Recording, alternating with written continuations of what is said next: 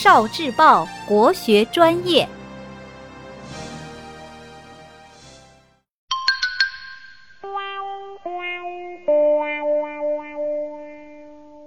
国学小书屋，韩非子，稚子夷陵。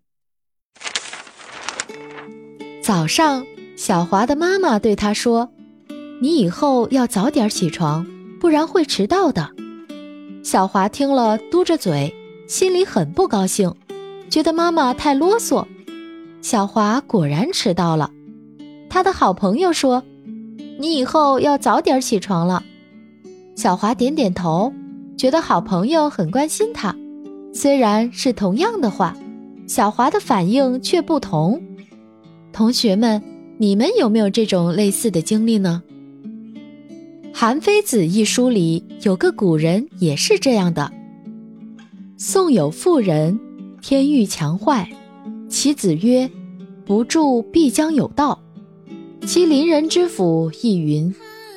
木而果大王其才，其家甚至其子，而遗邻人之府。宋国有个妇人，有一天下大雨，把他家的墙壁冲塌了一块。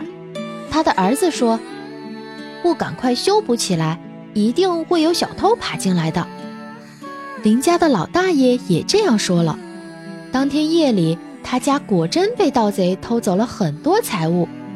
这个妇人的一家人都夸儿子很聪明，有先见之明，却怀疑邻家的老大爷可能偷了他家的财物。这个妇人的想法是不是很可笑呢？所以我们在生活里也要避免犯类似的错误。